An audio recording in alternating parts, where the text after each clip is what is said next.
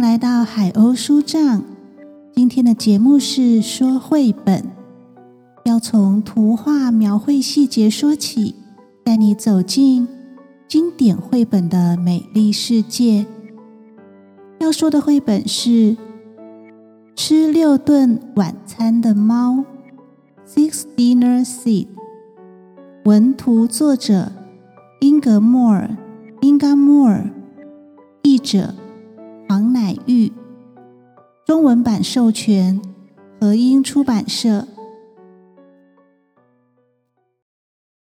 我们打开封面封底，是个跨页图，全身黑的猫咪 Seed 高坐在城市街区的墙上，神色自若的盯着我们瞧。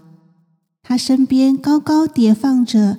六个花色不同的猫碗，光是猫咪和六个猫碗就占了整个封面图的三分之二多。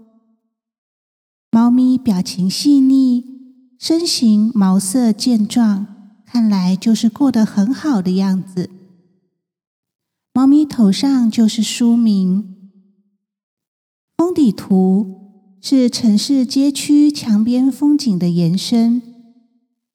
列出本书荣获的奖项，并简介猫咪习得有六个主人、六个家，每天可以吃六顿晚餐。这样的生活对他而言很完美。直到有一天，来到书名页，搭配猫咪习得跳落地的小图，接下来。左页是出版资讯，右页的文字说明了故事中出现的两条街，名字分别是取自两位哲学家亚里士多德 （Aristotle） 跟毕达哥拉斯 （Pythagoras）。前者生于西元前三百八十四至三百二十二年。是希腊哲学家，主张品德的标准在以理性控制自然欲望，应掌握过与不及两极端的中间点，且每个人都独立存在，各自追求属于自己的理性生活。而毕达哥拉斯约生活在西元前六世纪，是希腊哲学家和数学家。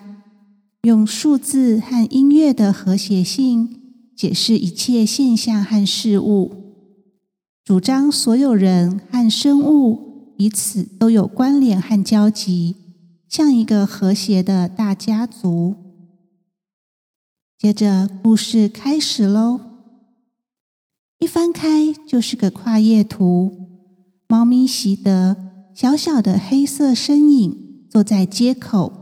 回头看着我们，这是亚里士多德街口，一条往斜坡的街道。街上每间住宅都是两层楼加阁楼的建筑物。文字说明：习德住在亚里士多德街一号。翻页后是从斜坡高处往下看的跨页图。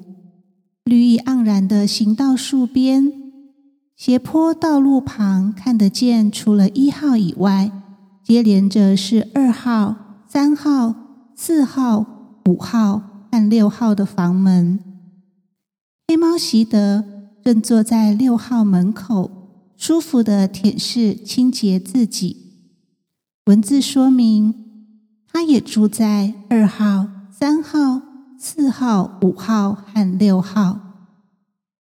接下来左页图是黑猫习德踩在木头长椅，正要爬上厨房窗台，边盯着锅里冒烟的食物瞧。窗台上有盆栽，窗边有一只竹扫帚和一个橘色浇花壶。文字说明。习德住在六户人家里，这样就可以吃六顿晚餐。每天晚上，他在一号吃完了鸡肉，就溜进二号吃鱼。在右页分成四个小图，左上图黑猫习德走向黑白瓷砖相间的地板，那里已经放着一盘食物，墙边有土色水桶和工具。右上图，他在碎石图案的水泥地上专心的吃碗盘里的食物，门外风光明媚。门边放着一双橘色胶鞋。左下图在浴室木纹地板上，他努力的捏咬盘中的鱼肉。白色橱柜上方挂着一双橘色清洁用手套，旁边还挂着蓝底橘碎花图案的毛巾。右下图，吃饱圆着大肚子的黑猫习德。捂着嘴，靠墙躺坐在橘色小地砖铺成的凉爽地上。他面前是已经吃空的猫碗，旁边有木门，还有一把刷子靠在木柜上。文字说明：又去三号吃羊肉，在四号吃碎肉，到五号又吃鱼，最后在六号吃了炖牛杂。接下来的跨页图里，黑猫习德和六个主人都出现了。戴眼镜的老先生在楼梯口逗弄黑猫习德，而习德望向在街道上穿着橘色花洋装、背着大包包回家的女士。另外，窗里正在擦玻璃、下巴留撮小胡子的男人。冷冷的望向窗外的席德，老先生背后有一个害羞的男子偷偷看着他们。在他身后另一个房间里，有位老太太透过窗户看着他们的动作。还有一个穿着运动服的女人骑着单车经过，看向这一切。文字说明。住在亚里士多德街上的人彼此不往来，所以没有人知道习德在搞什么鬼。他们每一家都认为自己是这只猫唯一的主人。接下来的文字说道：“当然啦，习德也得付出代价才有晚餐吃。同时，当六个家的宠物并不容易。”他得记住六个不同的名字，表现六种不同的样子。在老太太家，老太太戴着眼镜在看书，而黑猫神气的坐在旁边的椅子上舔舐自己的手。文字说：“当他叫无赖的时候，他就神气活现。”到了害羞的男子家。男子在楼梯间偷偷看着黑猫在老鼠洞前张望。文字说：“当他叫伙计时，他得工作。”在下巴有小胡子的男人家，男人拿着一尾鱼逗弄着黑猫。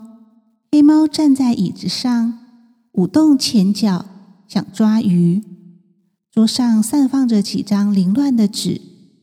墙上还挂着男人穿着黄袍、戴皇冠的肖像。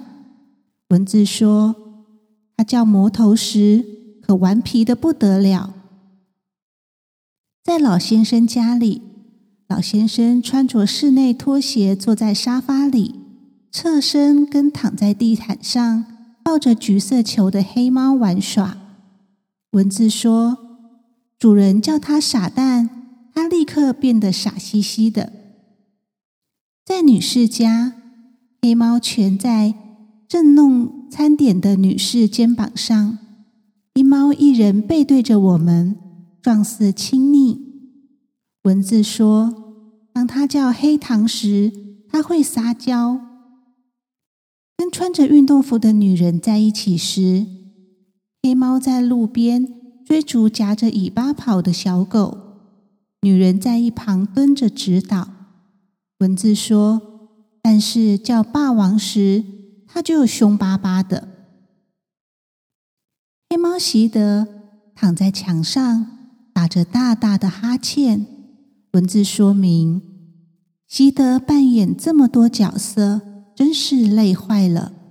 但是他不在意，只要有六顿晚餐可以吃，也就值得了。而且他喜欢人家搔痒他六个不同的部位。六个小图画出习德被搔痒不同部位时满足的表情与神态，包括搔痒他的下巴。用手指抠抠他的额头，双手按摩他的颈部，手指头爬梳他的背部，搔他的肚子痒，还有抚摸他的前胸。另外，他还喜欢睡六张不同的床，包括仰躺在绿色沙发里，趴睡在蓝色柜子里的软垫上。侧睡在铺好橘色桌巾、绿色枕头的桌上，窝在橘色软骨头里，塞在纸箱中，还有藏在篮子里面。接下来的跨页图，我们看到黑猫习德漫步在花团锦簇的公园里，喷水池上两只洋人咪咪笑的雕像。正映衬着他的好心情。文字说明：事实上，对席德来说，住在亚里斯多德街简直太完美了。直到有一天，天气又冷又湿，他染上重感冒。画面左页是在女士家里，拿着报纸。坐在蓝色沙发里，又穿着橘碎花洋装的女士，担忧的看向正在打喷嚏的黑猫。然后画面右页，换穿橘色外出大衣的女士，提着装黑猫的房子造型的箱子，在兽医诊所坐着。兽医先生探出头叫到他，而他身旁。还有低头捧着鱼缸的男孩，和抱着黑白花色兔子的女孩坐着等候。文字说明，他不得不去看兽医。可怜的习德，他去了不止一次。下一页正是老先生坐在兽医诊所椅子上，膝上放着装黑猫的藤编箱子。周遭还有带乌龟的小男孩，捧着鸟笼的男人和带着狗的男人毗邻而坐，在聊天。文字说明不止两次，而是六次。六个不同的人用六种不同的方式带他去看兽医。右页分成六个小图。女士提着房子造型的箱子走路去，老先生提着藤编箱子搭计程车，男人用纸箱装黑猫绑在摩托车上骑去，害羞男子自己开车带他去，老太太抱着他走路去，还有女人将猫放进脚踏车置物篮里，骑车去看兽医。兽医先生跟老太太讨论黑猫的病情。黑猫习德坐在诊疗桌上，眼睛盯着药罐旁熟悉的喂药汤匙看。文字说明：兽医说，习德的咳嗽不像听起来那么严重，但是为了保险起见，他应该吃一汤匙的药。当然啦。习德不止吃了一汤匙的药，他吃了六汤匙。最上面的图里，习德抬头看兽医从药罐里将药倒出来，装在汤匙里。下面六个小图分别画出习德被用汤匙喂六次药的表情。下一页最上面的图是兽医打电话。下方六格图分别为黑猫的六位主人接电话的表情，有的怀疑，有的挑眉，最多的是惊讶。文字说明：老实说，黑猫看起来都差不多，可是同样一只黑猫出现了六次，没有人会不起疑心，就连忙碌的兽医也不例外。当他回头查看记事本，发现六只咳嗽的猫都住在亚里士多德街，他立刻打电话给每个主人。天哪！习德东窗事发了。这些主人发现他搞的鬼，都很生气。大家说他不应该吃这么多顿晚餐。画面是黑猫习德乖乖坐地上，眼神打转的看向他方，而他的周围是六个主人站着，团团围住他，一副兴师问罪的姿态。接下来是个跨页图，在街区某处花园草坪上，六位主人围在左边站着，右边在厕所门前，一个小猫碗装好了食物。黑猫在大家的注视下走向它的晚餐。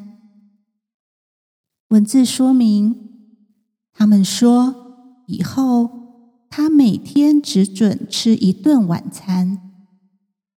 半夜后，我们看到黑猫习德来到毕达哥拉斯街区，在这里，平地上的每栋建筑物共享同一块空地。文字说明：但是习德是吃六顿晚餐的猫，于是他搬到毕达哥拉斯街一号，也住在二号。三号、四号、五号和六号，在街区空地大树旁，孩子们嬉戏，大人们互相打招呼。黑猫习德正从垃圾桶盖上跳进窗户，眼神好像发现什么目标而盯着瞧。这一幕也被他身后几个孩子和大人们目睹。文字说明。跟亚里士多德街不一样，毕达哥拉斯街的人会彼此交谈，所以一开始每个人都知道习德每天吃六顿晚餐，而且因为大家都知道这件事，所以没有人在意。最后一页的图描绘了五个小孩与两个大人，目光柔和的看向在中间。被一个小孩抱着的黑猫习德，旁边小女孩伸手抚摸习德的头。黑猫习德神情自在的望向前方。故事结束。